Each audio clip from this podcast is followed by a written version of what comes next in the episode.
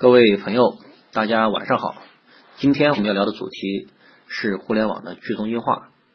要深入了解互联网，我们就得认识到它的各种各样的特质，而去中心化就是我们不得不说的互联网特质之一。去中心化是什么意思呢？以前必须由一个机构或一群权威人士集中在一起才能干的事情，现在由一个个分散的个体也可以搞定。以前信息和权力集中在少数人的手里。现在普通大众也能掌握对应的资讯和生产工具，这么说太枯燥了，咱举几个例子吧。首先看看报纸，报纸是怎么诞生的？通常由一家报社来组织一群记者，派到全世界各地去采集第一手的资料，然后汇总回来，由编辑加工整理成对应的这个版面，通过印刷机统一印出来，然后再通过报社的分发渠道发布出去。在这整个过程中，咱们处处可见。集中式的管理和控制，而互联网上是怎样的呢？大家看看微博，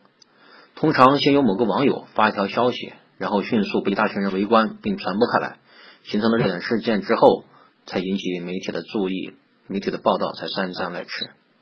比如“你妈喊你回家吃饭”这样的网络流行语，都是源自咱们网络草根网民的。当年英国地铁遭遇恐怖袭击的时候。第一手的资料也是来自于事发当场的群众用手机拍的照片，而全世界任何一家媒体的速度都赶不赢当事人的现场播报。在互联网上，每个人都是内容的创造者和传播者，每个人都成了记者和编辑，而大家并不需要像报社那样集中在一起，就能在第一时间播报出大量的第一手新闻资料。每个人都能成为一个中心，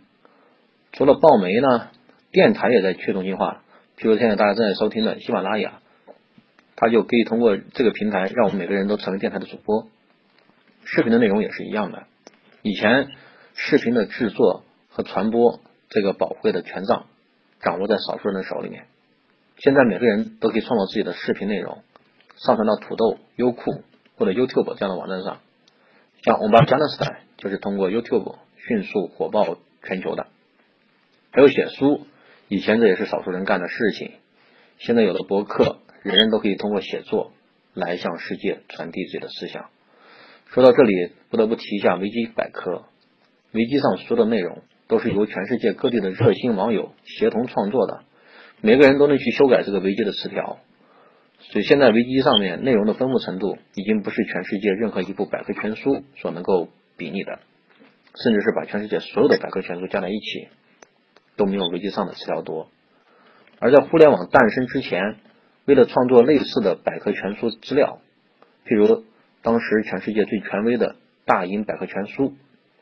这往往需要集结几千个各个领域的专家，耗费近十年的时间才能完成。那维基短短的几年时间，就有全世界的网友一下就完成了。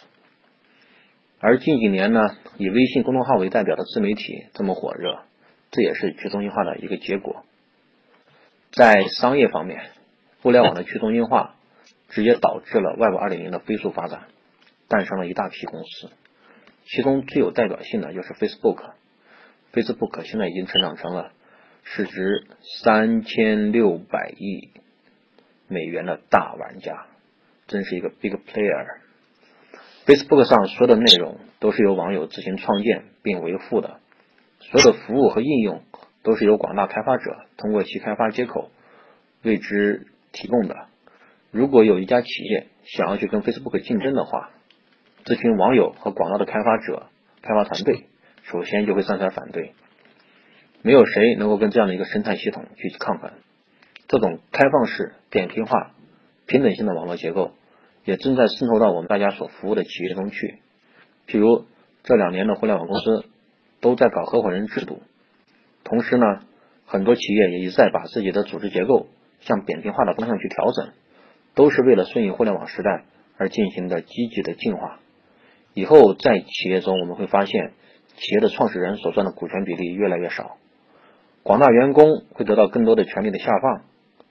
企业高管不再把自己关在高大上的办公室里。而是跟员工混迹在一起，甚至是深入到自己的客户群体中去当客服零零一号，也越来越扁平化。随着个体自我意识的进一步提高，以及互联网跟真实世界的深度融合，去中心化必定会从网络社会更多的渗透到我们的现实社会体系中来。而你准备好改变了吗？好的，今天就跟大家聊到这里，喜欢就关注并点赞吧，谢谢大家。